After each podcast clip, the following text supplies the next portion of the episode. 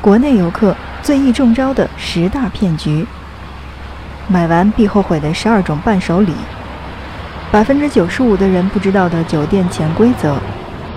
小长假可能遇到的坑很多，但破解的方法都在这儿。阿范轻奢时光，听着声音去旅行，让我们一起来关注小长假出游防坑指南。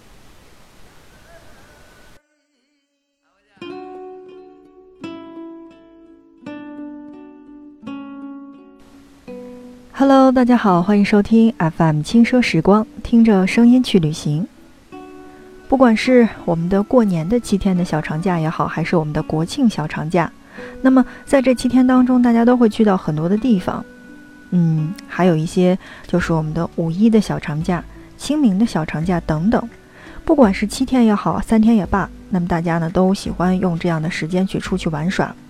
那作为一个经常出门的我来说，或者说，周围有很多经常出门的小伙伴，那么在这个时候呢，给大家来总结出了一些旅游当中的经验，这些旅游骗局我们以后就要避免了。高能预警马上开始，请大家竖起耳朵，享受一次开心、安全和圆满的旅行，避开这些骗局，请听 FM 轻奢时光，听着声音去旅行。十个小故事，让我们来关注第一个国内骗局——西双版纳的洞房游戏。前几年呢，好像去西双版纳去旅拍的人是特别多。那么在那个时候呢，我的一个小伙伴正好当天拍摄工作结束之后呢，呃，和团队的小伙伴们一起去玩耍。那么西双版纳不仅有很多的热带雨林植物园，其中也包括当地的一些人文。那嗯，其实所有的人都会觉得那个地方是大家比较喜欢的，因为不管是绿植也好，还是它的服装也罢，都是比较喜欢的。那么对于这样的一个团队的好几个人来说呢，就报了一个半日游的小团儿，其中就有参观了几个景点，没想到骗局就这样一步步的接近了他们。临近结束的时候，导游会说有一个免费的活动可以参加，叫做洞房游戏。那他们几个的血气方刚的年轻人一听到这几个游戏，就马上来了兴致，而且又是免费的，就参加呗。记得那是一个民俗的小村子，其中有很多的地方有这样的民俗村，都是带有地方的特色那种。刚一进来就扑面几个。这个穿着当地服装的小姑娘过来，感觉在当地算是相当的漂亮了。手里分别拿着呃像这种小葫芦的东西，戴在了这个客人们的手里面。他们说这是幸运符，是保佑他们平安的，免费，free。然后就是重头的闹洞房的游戏了。进入洞房之后，主婚人就开始各种的施法，骗局这就来了。当问你同不同意这门婚事的时候，其实这个还是挺好回答的。那么高兴就说同意，像有女朋友或者有家室的会说不同意。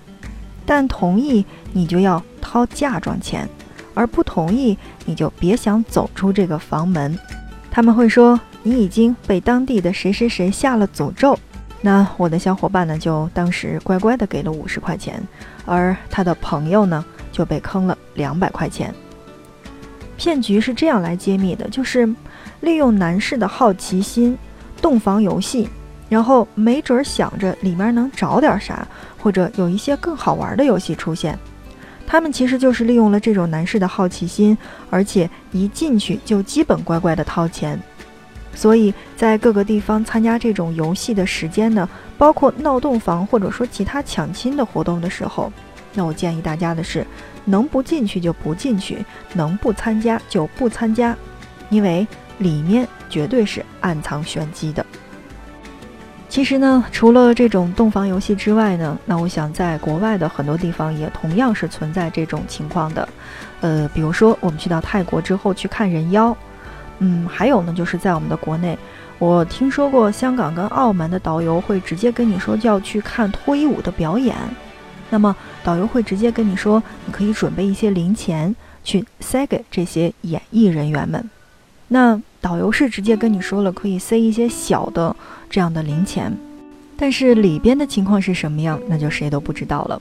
也许你准备了五块、十块、二十块，但你进去的时候，你就发现，天哪，我怎么都是五十、一百跟二百就出去了呢？所以，暗藏玄机的这种活动，那么大家是尽量少参加。好的，正在收听到的是 FM 轻奢时光，听着声音去旅行。在今天的节目当中，我们没有给大家说到任何的一个城市或者任何的一个景点儿，而是来跟大家说一说旅行当中那些深藏不露的旅行骗局究竟是什么样子的。刚才我们介绍到的是第一个，是什么呢？就是我们说到的洞房游戏。那么再来关注第二个，峨眉山上的开光请佛。很多游客在旅行的时候呢，看到有佛的地方，不管是信与不信，都会进去去拜一拜的。不信佛的人到了佛家，表示对这个地方或者对佛的尊重，也会简单的拜拜。这就给了那些骗子不少机会。去峨眉山，很多人不仅是为了拜佛，有的人则是去看风景或者拍摄金顶圣光，但有一部分人都会从兜里掏出一部分钱来。在登山的途中，有导游或者说比丘，也就是当地的和尚，会跟游客们讲：大家来到这儿呢，都是和佛有缘的人。呃，最近正好是开光请佛的大典，那么大家赶上就是好时候了。如果这时候请佛，就会相当的灵验。然后就开始讲开光大典的由来，怎么灵验，如何请各种各样的这种事项。大家可以去四川的佛教协会佛善堂去请佛，那里的钱都是捐给公益组织的，都是帮助需要帮助的人。一进门会有专门的人帮你去挑选，五十元到上千元的佛是应有尽有。如果请佛还要烧香开光，香钱也从几十到几百，然后最后还要给开光的大师一些钱。也是几十到几百不等，这加起来基本就是几百到几千了。而这种骗局，我想说的是，呃，其实前去峨眉山拜佛的人不少，有的人也非常信这个，但骗子就是利用了人们求佛的心理，让大家开光。从开光开始到结束是有一套流程的，每个步骤都是需要花钱的，而一套下来也是需要不少钱的。所以，不信佛的人还是谨慎一点为好。说到了这个之后，那么我们再来说一说藏区天价的牦牛肉，这是一个购物的骗局。那不管是西藏还是云南，或者说四川的藏区，很多时候在买牦牛肉的时候呢，都是这种骗局是存在的。藏区的特色食物就是牦牛肉。牦牛肉不仅味道好，而且还富有极高的营养价值，所以很多人都会买它来作为伴手礼。除了正规商场或者说当地的特色超市之外呢，其实很多的牦牛肉都是当地人在街边摆摊儿或者在当地市场等地方来进行售卖的。其中含有水分的牦牛肉多出自这些地方。那么骗局要告诉你的是什么样子的呢？一般来说，假的牦牛肉都会用马肉或者普通的牛肉来进行代替，因为马肉和普通的牛肉价格相对来说比较便宜，而且产量也大，所以可能不断的提供这些肉代替牦牛肉。不经常或者没有食用过牦牛肉的人呢，对于这个肉来说根本是尝不出来的。还有就是价格的高昂。在成都的一些商场当中呢，牦牛肉的价格一般都是在四十元左右，但在不法的商贩那儿呢，嗯，据说这种纯种的牦牛肉价格要翻两到三倍。之前在九寨沟和黄龙景区就曾出现过利用马肉来代替牦牛肉的现象。说到的这个问题哈，我来解释一下，不管是藏区。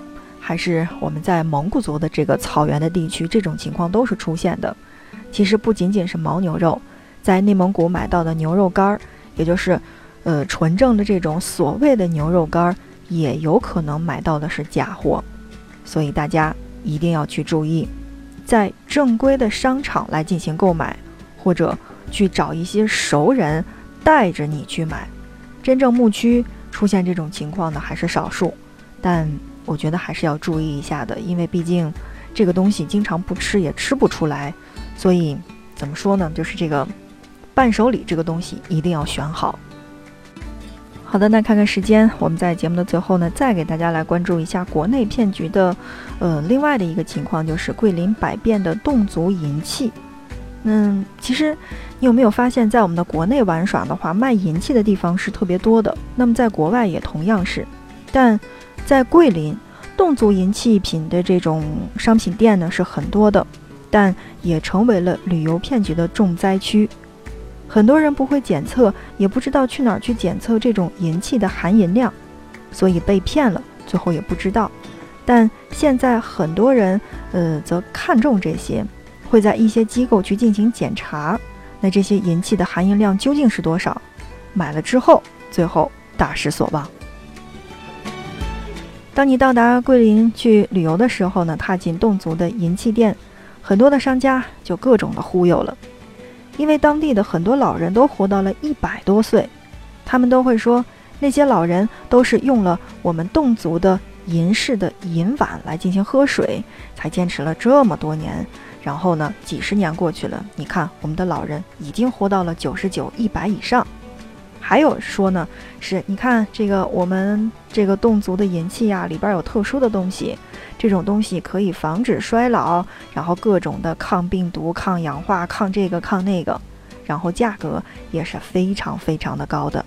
比如做工精美的侗族首饰，价格大概都在上千元。骗局揭秘是这样的，就是商家会利用纯银或者说千足银的幌子来欺骗游客。其实卖的银质的首饰，或者说碗里的这个银的含量，只有千足银的百分之四十到百分之五十左右，而且价格也会翻上个好几倍。还有的商家打着价格低廉，就可以买到纯银的旗号来欺骗游客。